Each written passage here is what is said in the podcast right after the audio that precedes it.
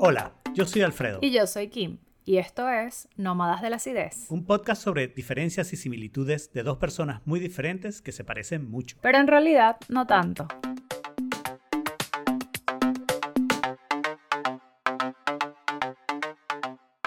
Bienvenidos a un nuevo bono de Nómadas de la Acidez. En este caso nos toca contestar una pregunta de inmigración, que sería muy del gusto de Adam Smith, de inmigración, de globalización, perdón. El bono es de globalización, no hemos hecho todavía un, episodio de inmigración. Eh, el, el, bono de globalización, la pregunta tiene que ver con la migración, que si es posible tener libre comercio sin libre migración. Bueno, eso se supone que es lo que están tratando de hacer en este momento. o sea, that's pretty much the state of the world right now. Sí, realmente sí, con la excepción de, de, Europa, ¿no? donde han hecho un lugar de libre comercio, pero hay libre migración dentro de la Comunidad Europea. Estoy hablando de la Unión Europea. Necesitamos un nombre para ellos, los unionistas, los uniones. O sea, pero, pero eso es igual con asterisco.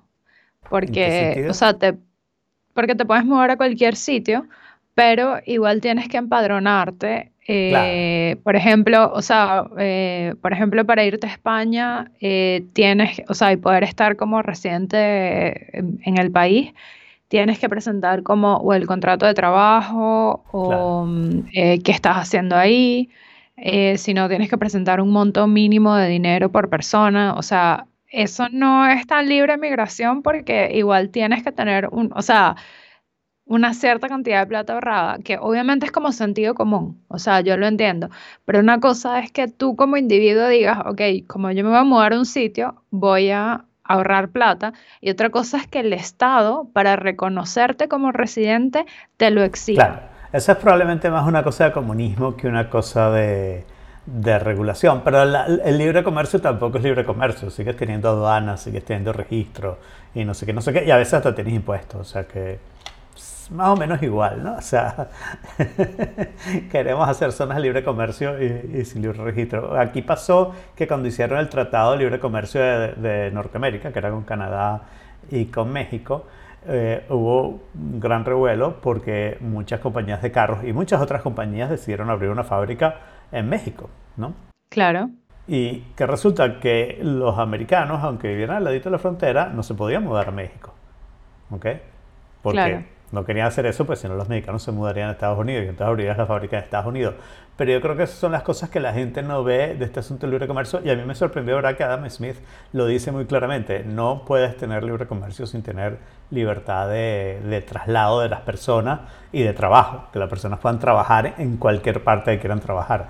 Y fíjate que las regulaciones que tú hablas te limitan, ¿no? Porque tú podrías querer irte a países X donde tienes un tratado de libre comercio, por decirlo así, eh, porque piensas que ahí es el mejor lugar para hacer tu startup, pero no cumplirías con las condiciones del país. Claro, es que eso es lo que, o sea, siento que ahí yo, yo también pienso que en, en realidad debería ser un, un, tema más... Lo que pasa es que siempre con la migración es mucho más difícil.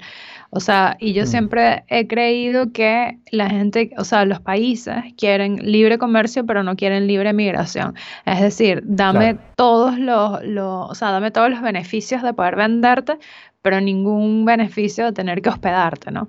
Claro. Eh, o sea, y ninguna de las responsabilidades ni nada por el estilo, porque yo lo que quiero hacer es plata, no me quiero encargar de más nadie.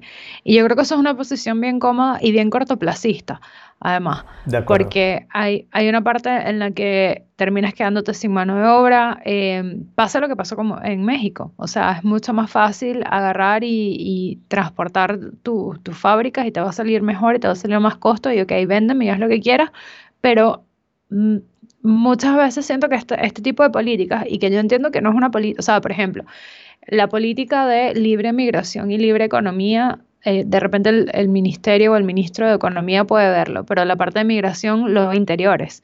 Entonces, mm. siempre he pensado que uno de los grandes problemas que hay es que las, o sea, las, las decisiones que se toman primero son como muy de una sola visión y casi nunca eh, hay como un plan conjunto en los gobiernos de, de, cómo se amalgama lo que hace un ministerio con el otro y así sucesivamente. O sea, no hay un plan común, sino cada quien toma decisiones en su ámbito y es, es, muy encasillado, siendo que no, obviamente eso no tiene sentido porque ahora estamos en un mundo hiperconectado. Em, y los balances y las cosas que hay que tomar en cuenta van mucho más allá de si yo aplico esto, voy a tener resultado A o resultado B. Sí. Y esa desconexión produce una miopía muy clara, porque la realidad es que tú dices, quiero hacer plata. Bueno, sabes que la mejor manera de hacer crecer la economía, la manera más rápida de hacer crecer la economía es meterle un montón de nuevos trabajadores. Y la mejor manera de hacer eso es migración, porque si los tratas de, crear tú, vas a tardar un cierto número de años en crearlos, ¿no? A los trabajadores. De hecho, una de las cosas que, que, que yo he planteado en, en, mis años de universidad, en China, por ejemplo, la migración entre ciudades está prohibida, ¿no? O sea, es decir, eh, si tú eres de, una, de ciudad A, no te puedes mudar a ciudad B a menos que tengas un permiso y te tengas que registrar en la policía, ¿no? O sea, tienes, tienes esto.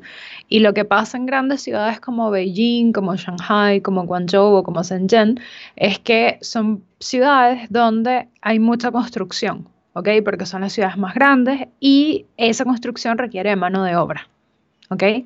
Ahora, la mano de obra barata obviamente no te viene de la gente que vive y crece en la ciudad, porque casi todos son puestos corporativos, porque son eh, otro tipo, o sea, el, nivel de educación en la ciudad es mucho más alto que en otras zonas rurales de China. ¿Qué termina pasando? Que de otras ciudades de China, de zonas rurales donde las personas no les queda mucho más que hacer, eh, o sea, como labor manual, entre trabajar en una granja, que produce mucho menos, irse a trabajar en una construcción es mucho más rentable irse a trabajar en una construcción en la ciudad. ¿Y qué termina pasando? Bueno, que estas personas se mudan ilegal, ilegalmente, o sea, son literalmente como inmigrantes ilegales dentro de la ciudad, trabajan, ¿ok? Y bueno, están ahí, pero siempre están como al margen, ¿no? Y uno de los cálculos que estábamos haciendo en algún momento y eh, por el cual me metí en problemas porque obviamente eso es, desafiar el cómo, el cómo se hacen las cosas y, el hablar de libre migración de ciudad en ciudad dentro de un país como es China, era que si todas esas personas que están como inmigrantes ilegales pagaran impuestos, en realidad generarían muchísimo más eh, revenue dentro de la ciudad que eh, estando como ilegales, porque, eh, o sea, independientemente que estés ilegal, eso trae como ciertos costos a la ciudad, ¿ok? En mantenimiento, en, en uso de instalaciones públicas, etcétera, etcétera, etcétera. Entonces es como súper complicado porque la matemática que hacemos es muy unilateral, o sea, y yo creo que es muy, muy, muy reducida y Ojo, no te estoy diciendo que, claro, tiene que ser una inmigración así como nadie sabe quién es, porque obviamente sería muy fácil como cambiar de identidad y un montón de cosas, pero mm, yo creo que sí hay que tener ciertas aperturas a eso, ¿no? Yo creo que hay que tener bastante apertura a la inmigración y que es una falta de visión el no tenerla, ¿no? Porque lo que termina pasando, si, tú, si estás teniendo éxito, si tu economía está creciendo, lo que termina pasando es un poco lo que tú describiste en las ciudades. Pues. La gente tiene trabajos mejores, mejor pagados, menos horas, etcétera, etcétera, pero alguien todavía tiene que hacer los otros trabajos, la construcción y cantidad de trabajos que están ahí. Y si todo el mundo tiene un trabajo mejor, la economía va creciendo y tú vas mejorando tu condición, entonces tienes que llenar esos trabajos y la mejor manera es la inmigración. Sería chévere que esa inmigración fuera... Eh, en el mismo país me parece absurdo porque en mi mente no, no, no se cale ese comunismo. Pero entre un país eh, que fuera controlado, que vieras el, el récord criminal de la gente, etcétera, etcétera. Pero tienes que permitirlo. Y esa es la manera además claro, de controlar tiene que ser controlado pero con apertura. O sea, tiene que tener, tiene que, tiene, tiene que estar, tiene que tener estándares, pero tiene que, que, tener apertura. Y también creo que hay un tema que es súper importante, que creo que eso lo hablamos en algún episodio, es el tema de, de, de, la rapidez con la que tú puedes aceptar a la gente, ¿no?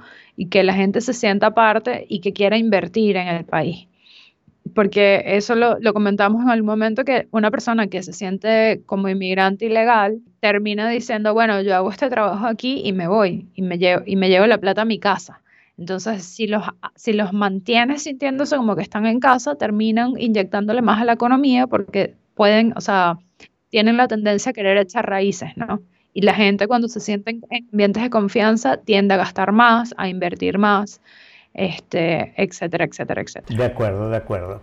Entonces no se puede tener comercio sin, sin la parte. O sea, sí se puede porque eso es lo que hay. Ahora, que, está, que, que, está bien hecho o, está, o, hay mejores formas de implementarlo, ya esa es otra línea de conversación. De que se puede, se puede. No pero no, No, exacto, no. Yo creo que no necesariamente es lo más inteligente. Está bien. Bueno, eso ha sido eh, todo por este bono y ya volveremos con más episodios. Salimos cada dos semanas. Pueden suscribirse en su aplicación favorita, los links están en nómadasácidos.com y mantenerse en contacto con nosotros a través de nuestra cuenta de Instagram Nómadas Ácidos. No sean tan básicos.